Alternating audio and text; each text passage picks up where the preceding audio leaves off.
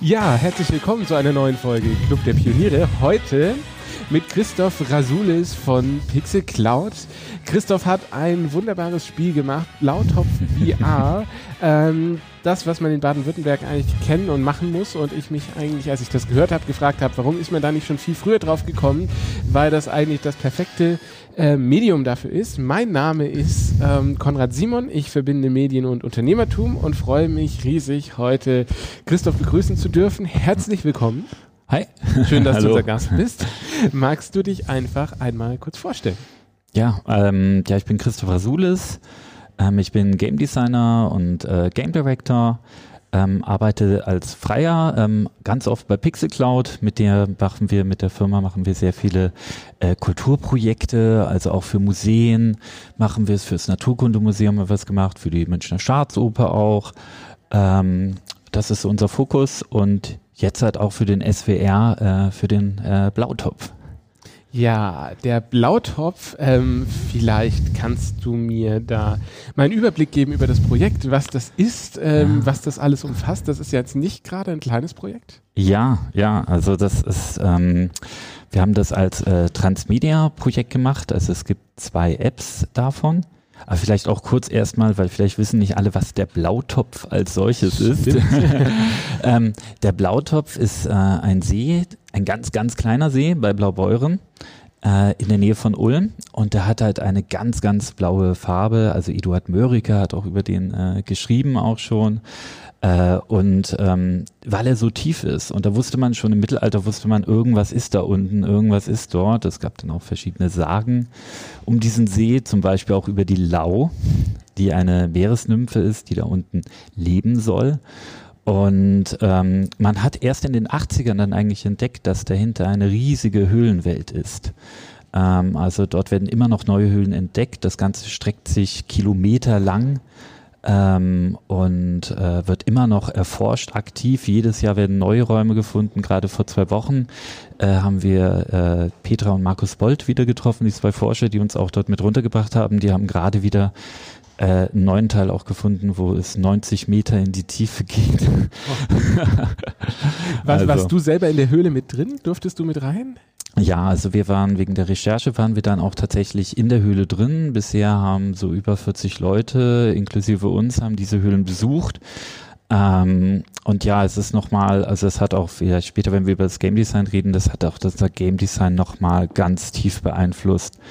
Also wenn man dann erstmal mit äh, dort unten konfrontiert ist mit äh, der Dunkelheit, dem, dem Schlamm, dem Matsch, den ganzen widerspenstigen Sachen, die man hat. Am liebsten hätte man fünf Hände, damit man Taschenlampe sich festhalten kann und äh, ja, es, ist, es war ein ganz besonderes Erlebnis. Ja, Wahnsinn. Ich bin ja auch selber Taucher und äh, mhm. auch im Kaltwasser. An die Höhlen habe ich mich noch nicht rangetraut. Das ist ja auch nochmal eine ganz eigene Welt.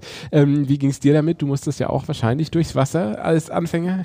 Gott sei Dank nicht mehr. Also tatsächlich, also in unserem Game ist man auch am Tauchen, weil das ist einfach ähm, sozusagen äh, der spannendste Zugang auf jeden Fall und auch der gefährlichste. Also es sind auch einige äh, gestorben bei diesen Tauchgängen, weshalb die Öffentlichkeit auch dort nicht mehr tauchen darf in den See.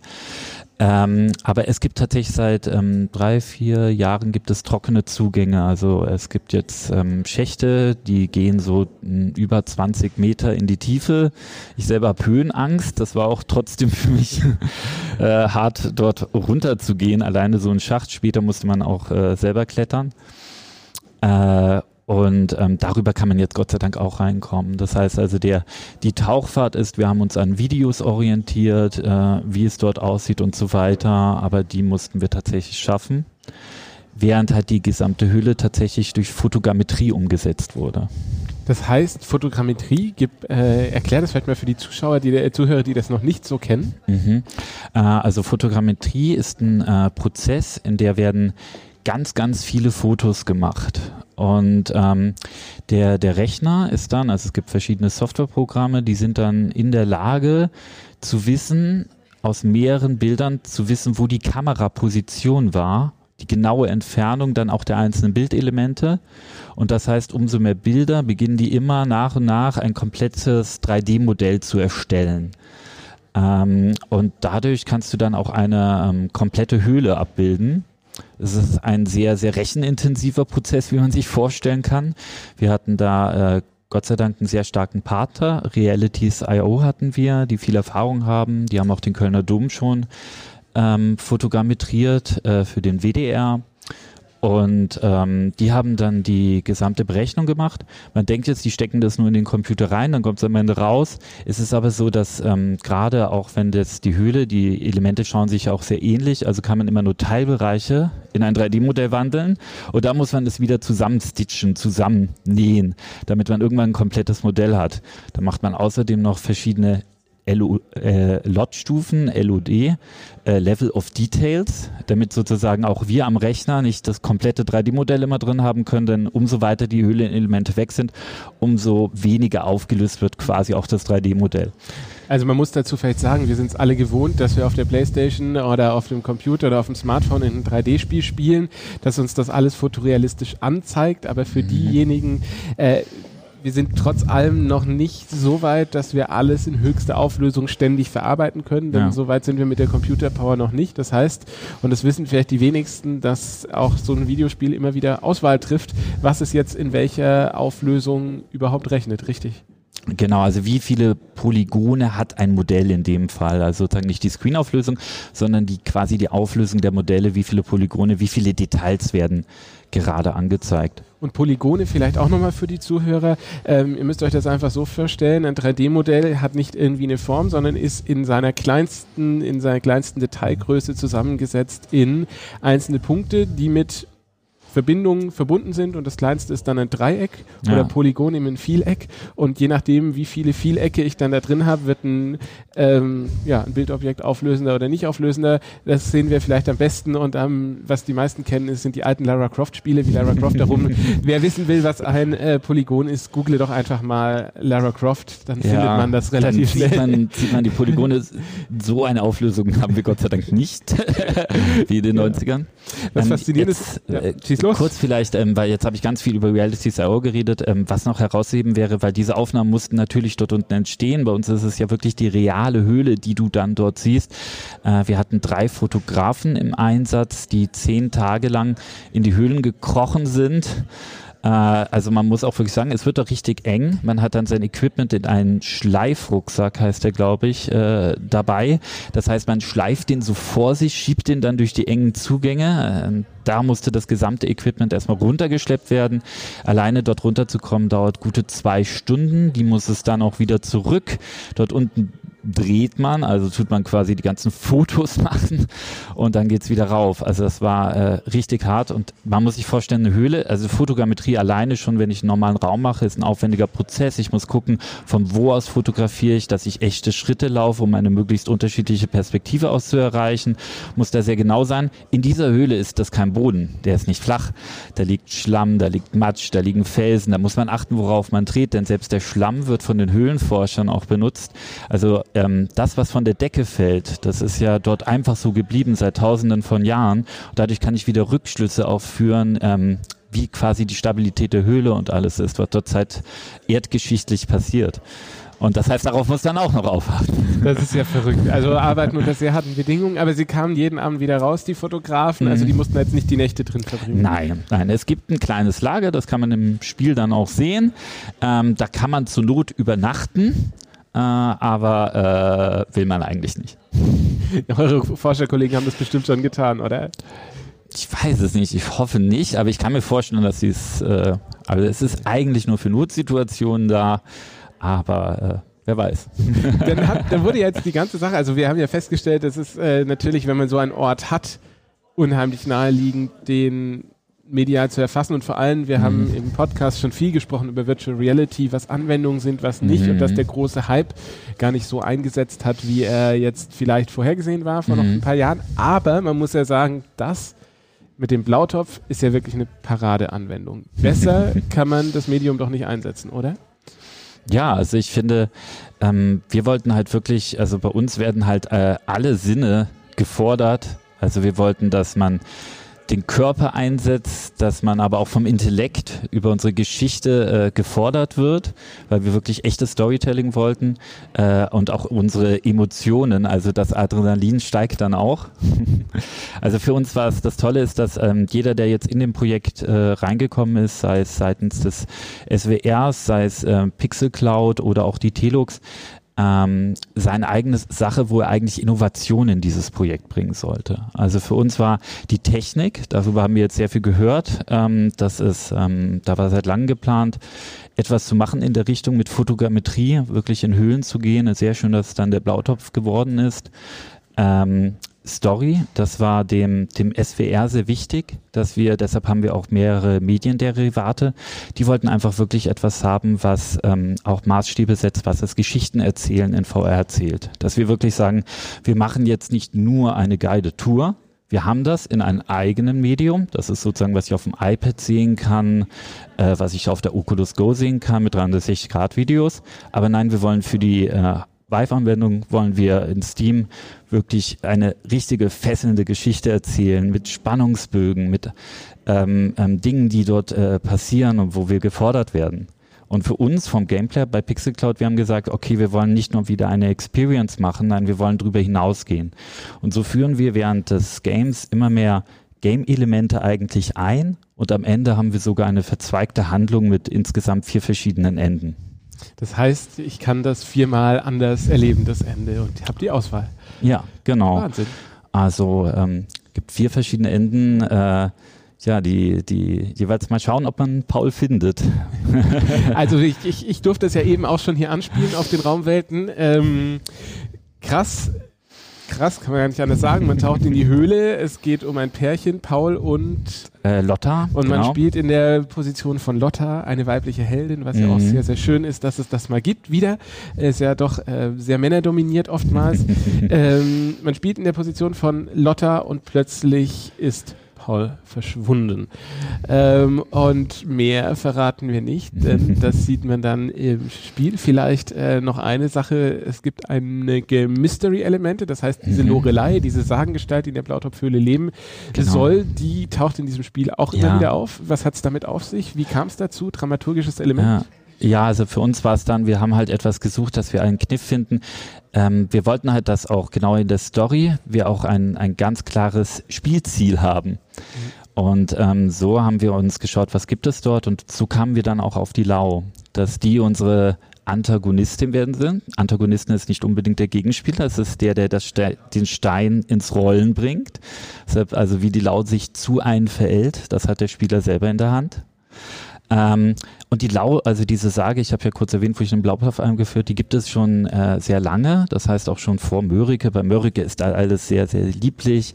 Da gibt es eine Gastwirtin, die hat immer Probleme mit ihren Gästen und da taucht dann aus dem Brunnen die Lau auf und die schenkt ihr dann einen Kreisel, der macht ganz schöne Musik, wenn er im Topf gedreht wird. Ähm, und dann hat sie weniger Ärger mit ihren Gästen. Das ist eine der Anekdoten dort. Aber da die Sage ja sehr viel älter ist, ähm, auch der, der Glaube Lau, man hat auch äh, Gegenstände gefunden, die vielleicht für Opfergaben auch gehalten werden, die dort unten hinein. Es gibt auch eine Sage, dass irgendein Priester mal einen Ring reingeworfen hat, um sie irgendwie zu besänftigen.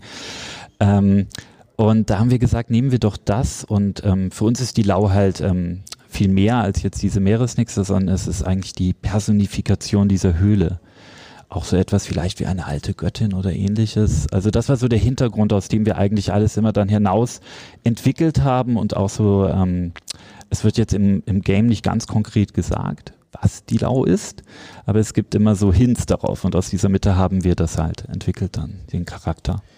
Cool. Cool, du sagst, also wie, wo kann ich das denn spielen? Also wie, was ist die Zielgruppe? Wie ist das auch vorgesehen? Ist das station-based? Ist das für privat? Und wenn für privat, wie komme ich daran? Ähm, das ist jetzt, ist es momentan auch auf äh, Steam VR zum Runterladen. Ähm, ich wollte ganz kurz auch nochmal äh, doch noch zwei Sachen erwähnen zur Story. Ja, bitte. Ähm, ja. Jemand, der, der sehr viel mitgearbeitet hat, auch äh, mit mir zusammen an der Geschichte gearbeitet hat und die Audioregie großartig übernommen hat, das ist der äh, Wolfgang Walk, ähm, der schon für die Siedler mitgearbeitet hat. Äh, es ist auch ganz toll. Wir hatten als Sprecher auch unter anderem den äh, Tatortkommissar Richie Müller, der mhm. spricht den Karl, der einen so als Operator am Ohr sitzt und einen auch Dinge erklärt und hilft, während man seine Mission hat. Ähm, Genau, wollte ich einfach nur. Das klingt nach einem sehr, sehr coolen Paket, was mich ja. jetzt nur noch mehr zu der Frage bringt, wo kann ich spielen und wo können unsere, unsere Zuhörer äh, ja, spielen. Ja. ähm, äh, ähm, ja, also das, ähm, also die, äh, die Guided Tour, wo man, äh, wo Paul, ein der, der verloren geht, nämlich bei der anderen Anwendung, äh, einen durch die Höhle führt. Das gibt es für iPads, für Smartphones, auch für Android-Devices. Dort kann man das einmal auf den Screen einfach erleben, indem man dann sein iPhone herum hält und äh, schauen kann. Man kann es aber auch in eine Brille reintun. Das ist aber dann lediglich nur mit 360 Grad Videos äh, gemacht. Es ist interaktiv, man kann auswählen, was man schaut, kann so auch den Plan aufrufen und die Höhle erforschen. Ähm, das ist aber mehr der edukative Ansatz, sozusagen ein bisschen die Lean Back Audience. Äh, wenn man dann Lean Forward in die Action gehen will, dann äh, und wirklich mal dieses Gefühl haben will, wie ist es dort in der Höhle wirklich zu sein, dafür ist dann äh, auf Steam VR, auf Steam einfach zum Runterladen für die äh, Vive äh, kann man dann einfach es spielen. Es läuft auch auf der Oculus Rift, ähm, muss man ein bisschen auf seine Hände achten, aber offiziell wird von uns die äh, Vive unterstützt. Vielleicht noch eine kleine Anekdote. Wir haben es dann natürlich den beiden Höhlenforschern auch zum Spielen gegeben. dann waren die erstmal in der Guided Tour drin und dann äh, meinte die Petra so, oh, oh, das ist jetzt so schön hell. Jetzt kann ich die Höhle endlich mal beim Hellen sehen. Weil wir haben natürlich die Höhle auch als gedreht wurde, immer nur teilweise ausleuchten können. Mit so großem Balance wurde dann die Höhle ausgeleuchtet und mit kleinen. Ähm, und jetzt konnte man in sozusagen bei der Guided-Tour sieht man sie mal komplett ausgeleuchtet, während man bei der anderen dann wieder diese Dunkelheit erlebt. Aber man trägt dann selber das Licht rein, man kann dann Lichter anschalten in der anderen Anwendung. Das ist abgefahren, gell? Das wissen die wenigsten, die in so, in, die in so eine, also wer, wer noch nicht in so einer Höhle war, kann sich das auch gar nicht vorstellen. In so einer Höhle ist erstmal gar kein Licht. Null. Also nicht, nicht so, ja, da kommt, scheint ein bisschen was rein oder hier, da, da ist einfach nichts und man ja. braucht irgendwo eine Lichtquelle und wenn man eine ja. Taschenlampe hat, sieht man auch nur das, was da in dem Taschenlampenschein ist. Ja. Also es lohnt sich sehr, das, das zu erleben. du sagtest, es gibt Medienderivate da dazu. Also es gibt noch ein paar Dinge, die damit einher produziert wurden. Genau, einmal die äh, Guided Tour. Es gibt dann auch noch die äh, Webseite, die heißt Forscher, Geist und Mythos. Das ist eine Online-Dokumentation, die man sich angucken kann. Und das Lustige ist, also dieser hm, Mythos und Forschergeist, das war für uns auch so die Metaebene, die auch im Spiel eine Rolle spielt. Also wir haben im Spiel ein, ein Spiel mit der Licht und Dunkelheit. Also wir als Forscher, wir bringen das Licht dort unten rein, wie wir es gerade schon gehört haben. Dort unten ist nämlich erstmal dunkel und die Lau steht mehr für die Dunkelheit. Aber die äh, Dunkelheit, also mit Licht sehen wir halt die Oberfläche der Sachen, während die Lau sehr viel tiefer geht. Und so ähm, steht die Lau für den Mythos, der uns aber auch in Forschergeist antreibt. Das heißt, Licht und Dunkel ist weiß nicht gut und böse. Ähm, und wir bringen mit dem Licht halt äh, das rein. Und es sind eigentlich auch genau Forschergeist und Mythos sind dann auch so die Hauptentscheidungsebenen, die der Spieler nämlich am Ende hat. Jetzt frage ich jetzt mal noch eine Frage eins weiter. Wie sieht denn eigentlich deine konkrete Arbeit als Game Director an so einem Spiel aus? Mhm. Wo fängst du an? Wie groß ist dein Team? Was sind die Arbeitsschritte, die du planst und die ihr dann umsetzt? Mhm. Äh, also bei diesem Projekt war es so, dass das Ganze eigentlich erstmal mit einem Drehbuch tatsächlich anfiel, mit dem die Telux gearbeitet hatte.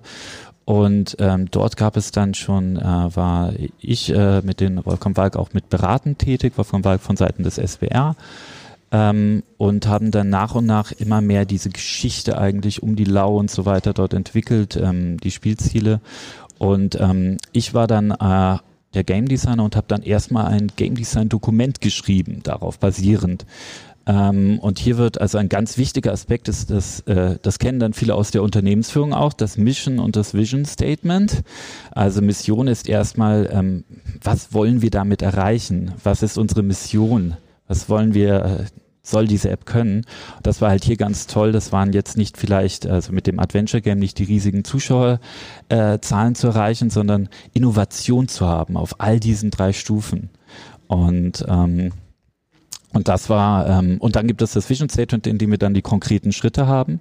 Dann werden natürlich die, ähm, die, die ganzen Game-Mechaniken, die Metaebene, ähm, das Genre, ähm, die Charaktere, die gesamte Handlung. Es gibt dann dort drin Entscheidungsbäume, also in denen ich, ich habe es in dem Fall Orte und Entscheidungen, weil wir durch Entscheidungen nur an gewisse Orte kommen, äh, zusammengehörst zu einer großen Map, wo die wichtigsten Punkte dann drin stehen. Ein ganz wichtiger Schritt ist dann, ähm, dass man dann verortet das Praktische an normalen Game ist, dass ich meinen Ort einfach anpasse, weil äh, es ein virtueller Ort ist und ich sage, okay, hier brauchen wir noch eine Kammer, äh, hier kann man vielleicht den und den finden, etc. Wir sind hier an einem realen Ort. Das heißt, wir mussten auch ähm, Drehbuch, Game Design etc. immer wieder auch an den realen Ort anpassen und ein Schritt war dann, wo wir wirklich mit den eigentlichen Karten und den Gebieten, die wir mit Fotogrammetrie hatten, also aufnehmen wollten, von oben einfach eine Map hatten und dann verortest du, also hier passiert das, hier passiert das. Und du beginnst im Grunde genommen damit dann auch nochmal ähm, die Zusammenhänge, Dinge zu sehen. Und das geht dann auch wieder ins Drehbuch über und von Drehbuch geht's wieder zu mir. Und ähm, so entwickelt sich ein, ein iterativer Prozess schon in, äh, in dem Fall vom Drehbuch zu Modell zu äh, Game Design. Äh, genau, und von diesen, äh, genau, und das sind ähm, genau von den Maps geht es dann natürlich auch Audio. Das, äh, diese Ebene hatten wir noch gar nicht. Mhm. Eine ganz wichtige Ebene bei einem VR-Spiel ist das Audio. Damit kann ich äh, Leute anleiten, damit kann ich sie äh, führen.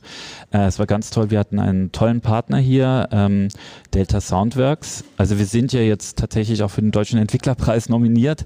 Wow. Dreimal. Äh, einmal für den Sound, aber auch für Story und Innovation. Äh, und Delta Soundworks hat ähm, tatsächlich das Fotogrammetrie-Modell genommen und das für den Sound benutzt. Das heißt, wie die Lau von den Wänden wiederhält, ist sozusagen auch ähnlich wie die Realität dort unten in der Höhle. Und die haben auch direkt in der Spiele-Engine äh, gearbeitet mit uns zusammen, was uns echt sehr viel Arbeit auch abgenommen hat. Wow, das heißt, äh, ja Wahnsinn, Wahnsinn. Also ich bin total be beeindruckt, wie viel da drin steckt an mhm. Innovation, an Pioniergeist. Ja. Er passt ja zu unserem Podcast. Ähm, was ich, was du uns vielleicht noch auch nochmal als einen Arbeitsschritt äh, oder äh, was sich die Zuschauer vielleicht nicht so ganz zu vorstellen können, ist ähm, wie entsteht eigentlich so ein Game? Du sagtest, es gibt eine Game Engine. Was mhm. ist das? Wie funktioniert das? Mhm. Ähm, wie sieht denn da eure konkrete Programmierarbeit aus? Ähm, unsere, genau, also es ist, ähm, wir fangen an mit einem Prototypen meistens. Also ganz wichtig ist immer, sobald du ein Game Design Dokument hast, komme zum Prototypen. Wie kannst du es das erste Mal ausprobieren? Das kann sogar manchmal, also man kann das als Brettspiel machen, eventuell wirklich mit Papier. Man kann es auch direkt bei VR mit dem Körper versuchen, in irgendeiner Form zu simulieren, wenn man Tennis spielt oder sonst was. Ähm, äh, man kann auch einen nicht spielbaren Prototypen machen, in dem du vielleicht einfach ein Video anfertigst, was so ausgefuchst ist, dass dir einen echten Eindruck dieses Spiel gibst. Ähm, wir haben unseren Prototypen dann ein, ein ganz kleines Kapitel von frühen Drehbuchentwurf haben wir dann genommen und versucht möglichst nah umzusetzen. Ähm, wenn man den jetzt rückblickend anguckt, dann waren wir so, oh mein Gott, war der schlimm. Aber er war ein, ein ganz wichtiger, weil dann dediziert so, okay, was hat jetzt echt gut funktioniert? Und das war dieses Spiel Licht, dunkel. Auch die Stimme der Lau hat sehr gut funktioniert. Die Lau jetzt nicht so. Die war ein Schatten von Echsenwesen. Das war etwas merkwürdig. Ähm, äh, wir hatten auch damals noch ein Laserschwert. Da war das Ganze in die Zukunft gedacht. Wir haben da die super Taucherbrille ähm, und äh, dann äh, habe ich die, die Map habe ich an den an mein Handgelenk dran als Hologramm und ich habe die Taschenlampe, die ist auch einfach am Handgelenk dran und ich gehe dann so easy durch. Ähm, das war bevor wir dann in der echten Hülle waren. Also das hat uns dann echt so haben wir gesagt, okay, ey, und das arbeitete uns auch entgegen. Wir haben einfach gesehen, okay, die Lau ist ein mysteriöses Wesen und umso mehr ich mich auch ihr dann ein wenig ausgeliefert fühle, ähm, dadurch, dass ich nicht die alle Technik und Zukunftstechnik der Welt habe, haben wir gesagt, wir müssen das gar nicht so sehr erklären, sondern wir zeigen einfach die Gedankenwelt von Lotta. Der Spieler wird es schon von alleine kapieren, mhm. dass jetzt keine Hologramme dort rumstehen, sondern dass das halt unsere äh, GUI, unsere grafischen Oberflächenelemente sind. Genau. Und für alle, die das jetzt ähm äh, jetzt denken, das spielt in der Zukunft. Nein, das Spiel Nein. spielt jetzt tatsächlich im Jetzt. Genau. genau. Und in so einer Game Engine ähm, arbeitet man das, also man programmiert so ein Videospiel nicht nur mhm. mit Programmcode, sondern eben auch mit 3D-Modellen, die man in eine 3D-Engine ja. legt und wo man in dieser 3D-Engine genau. diese ganze Welt nachbildet, sowohl auf Bild ja. als auf Audio-Ebene, richtig? Genau, das ist, ähm, wir haben Unity verwendet ähm, als Game Engine, weil die ist einfach ähm, meist verbreitet. Man kann es auch sehr schnell auf andere Plattformen führen. Ähm, und äh, das hat uns äh, es enorm erleichtert, dort herzustellen. Ähm, ein Schritt war dann auch nochmal die Höhlendaten, die von Realities.io so aufzubereiten, dass sie noch realer werden. Es war ganz toll, wo dann Realities.io dann wirklich mal das Spiel gespielt hat, dann die auch so, boah, was daraus nochmal geworden ist, dass dort Nebel sind, Partikeleffekte, die Taschenlampe gibt einen Kegel ab, äh, eigens gesetztes Licht. Genau, und dann beginnst du halt dort drin auch wirklich zu inszenieren. Also du wirst natürlich, ich habe meine Pläne, die ich gemacht habe, ähm, aber wenn du dann wirklich das Timing auch setzt von den Sachen, auch eine ganz wichtige Ebene ist bei uns die Musik. Also wir arbeiten am Anfang, um die Spieler erstmal reinzubringen, sehr viel mit Musik. Die Simone ist leider der Name empfallen, aber sie hat ähm, ganz tolle Stücke abgeliefert. Wir haben uns ein bisschen orientiert. Also für mich, weil ich habe damals den ich auch empfehlen kann als Film, den Netflix-Horrorfilm The Ritual gesehen, wo es auch um einen alten Gott nämlich in Wirklichkeit dann geht. Dort werden sehr viele ähm, auch Instrumente aus Knochen und so weiter, sehr altertümliche Instrumente benutzt. Und das war, ich wollte diese mysteriöse Stimmung auch ein bisschen einfangen, dass man schon auf der Audioebene merkt man eigentlich ab der ersten Minute, das wird nicht die nette Blautopf-App, in der ich ganz gemütlich ein, ein Forschererlebnis habe. Ähm, genau, also dann wann setzt Audio ein, wann setzt Ton ein, wie äh, leite ich auch die Aufmerksamkeit des Spielers, ähm, und das ist auch ein Prozess, der, also zum einen dass du in der Engine selber, du testest es an dir. Das heißt, du hast eigentlich, du machst etwas, du testest es wieder in der Engine. Das heißt, du musst ständig die Brille auf und absetzen, was natürlich auch äh, ein wenig an der Aufnahmefähigkeit zerrt, während man da drin arbeitet. Ich würde mir auch Tools wünschen, womit ich noch stärker in einer Game Engine in, in VR direkt arbeiten kann. Ähm, und dann kommt das ganze Testing auch, weil wir ähm, wollten natürlich eine äh, breite Zielgruppe, auch wenn es ein Game ist, dass trotzdem auch einfach äh, ähm, ältere Leute äh, das einfach spielen können und so und wir eine möglichst breite äh, Zielgruppe äh, haben. Und ähm, das war ein ganz spannender Prozess, wie wir eigentlich immer, immer weiter ähm, feiner wurden, dadurch, dass wir gesehen haben, okay, wir müssen noch ein bisschen mehr die Leute führen. Manchmal finde ich es ein bisschen schade, äh, weil, also sagen wir mal so, manche Stellen bei uns waren früher sehr, sehr sportlich. Aber die haben wir halt dann ein bisschen zurückgefahren. Weil man nicht, weil man es eben doch ein bisschen Zeit braucht, um da mitzukommen. Genau, also wir versuchen natürlich das auch langsam einzuführen und es wird schon ein bisschen schwieriger immer dann auch und nach. Also so ist es nicht. Jetzt, äh, lieber Christoph, wir haben eine Sache im Club der Pioniere und das ist ein Geist.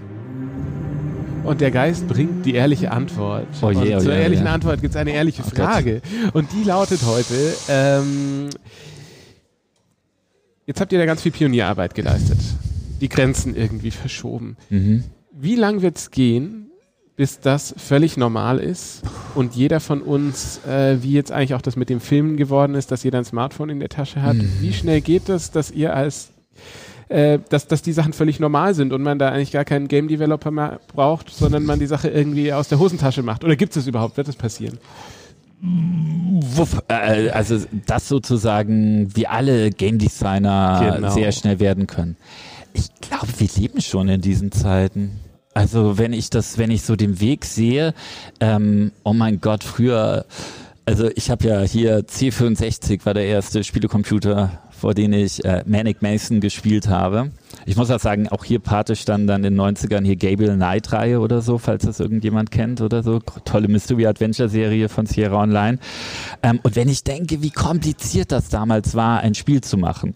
Also ähm, es war ja, also es ist jetzt auch kompliziert, nur in einem anderen Maßstab kompliziert. Also es kann sehr groß werden. Ähm, aber dass ich mir, früher musste ich alles von Hand machen, von Hand meine Engine schreiben und so weiter. Aber jetzt kann ich einfach, ich kann mir kostenlos Unity online äh, runterladen. Ähm, ich arbeite ja auch oft ähm, für die EMF Foundation, die haben ein Projekt, das nennt sich Tinker Tank. Äh, Tinker Tank, ähm, da machen wir mit äh, Kindern zusammen aus Schrott, äh, aber auch ganz andere Techniken. Also wir haben mit denen auch schon äh, VR-Spiele gemacht, VR-Filme haben wir mit denen gedreht. Ähm, und ähm, dort wird einfach die Game Engine dann gezeigt, wie funktioniert das, wie sieht das aus und dann äh, machen es plötzlich zwölfjährige äh, Spiele. Also ich glaube, wir leben schon in den Zeiten, in denen wir ähm, einfach äh, rausgehen können und äh, wenn wir wollen, ein, ein Spiel machen. Es gehört natürlich immer noch ein bisschen Sitzfleisch dazu. Man muss sich einarbeiten können, aber ähm, es ist echt einfach geworden, finde ich. Und was unterscheidet an der Stelle jetzt noch den Profi vom, vom Laien? Hm, natürlich auch die Erfahrung. also einfach, ähm, äh, aber ähm, ich würde sagen, einfach äh, machen und tun. ich will da äh, niemanden äh, entmutigen oder irgendwie so. Also ähm, oder andersrum, was wir oft mitkriegen, ist eigentlich, es gibt ganz viele technische Erleichterungen, aber am Ende ist es die Story, die es macht. Kannst ja, du das natürlich. unterschreiben? Also sagen wir so, es, es macht schon Sinn, dass man erstmal sich inhaltlich ähm, überlegt, etwas, äh, was man machen will. Aber es kann auch manchmal sein, dass man es einfach machen soll. Also bei Spielen, wenn man, wenn man etwas ausprobieren will. Also bei Spielen, ich sage immer, du kannst von drei Dingen eigentlich ein Spiel entwickeln. Das ist, du kannst von der Technikrichtung kommen. Viele technische Medien haben uns unglaublich beeinflusst. Wie damals, wo die CD-ROM-Technik plötzlich aufkam, da haben sich alle Audio, äh, Adventure Games haben sich plötzlich in Audiodramen verwandelt, weil man so unendlich viel Speicherplatz hatte.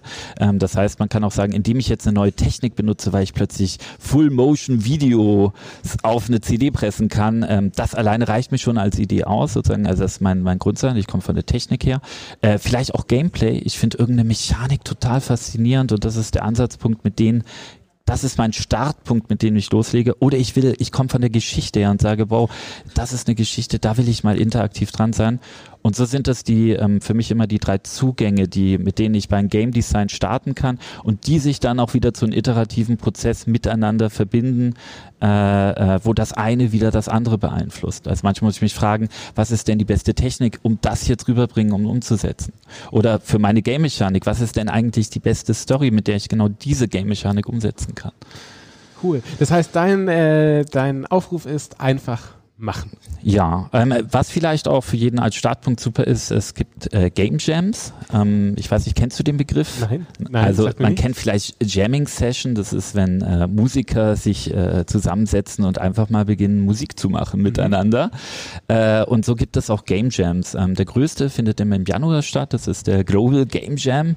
Dort ähm, finden sich weltweit Orte, also man kann als Firma oder als Privatmann sich einfach bewerben und sagen, ich mache so einen Ort auf. Meistens gibt es einen ganz äh, großen schon in der Stadt. Bei uns wird der von Chasing Carrots in der Stadtbibliothek Stuttgart ausgerichtet. Ähm, und dort trifft man sich ein Wochenende lang und macht einfach Spiele. Und du kannst als Einzelperson einfach hingehen, dann findet sich Leute, mit denen du zusammenarbeitest oder du gehst als Team hin und ähm, machst einfach ein Wochenende lang ein Spiel. Und wenn du jetzt als Game Designer gehst, vielleicht codest du auch. Also ähm, du kannst auch einfach mal eine andere Aufgabe übernehmen und so. Äh, und ja, da kann man das auch machen, einfach machen. Das ist ein tolles Schlusswort, lieber Christoph. Herzlichen Dank, dass du unser Gast warst. Ähm, tolle Einblicke, schön, dass du da warst. Wir verlinken natürlich unter der Folge zu dir, zu Lautop VR, zu den ganzen Dingen, über die wir gesprochen haben, Forschergeist und Mythos und vielleicht finden wir auch mal den ein oder anderen Game Jam. Ähm, einfach hingehen, sehr motiviert. Herzlichen Dank, Christoph. Jo, Dankeschön, vielen Dank.